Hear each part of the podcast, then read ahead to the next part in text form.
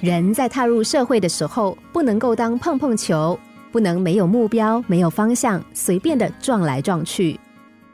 有一个女孩子，大学毕业之后，原本住在家里，可是为了追求更自由的生活空间，她不顾家人的反对，搬到外面去租房子，开始独立的生活。可是过了半年，这个女孩就决定搬回父母家住。为什么呢？因为在外面租屋子花费实在太大了。以前住在家里，吃啊喝啊，任何事情都是伸手牌。直到搬到外面去，才发觉到以前靠父母生活省了很多钱。现在他惊讶的说：“原来摊子上卖的水果很贵耶！”我们人有危机感才会成长进步，有危机意识才会 care，才会在乎，才会专注。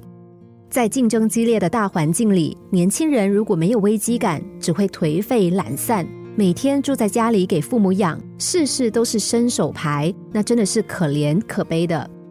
踏入社会，如果没有目标、没有方向，随便撞来撞去，是很浪费时间和生命的。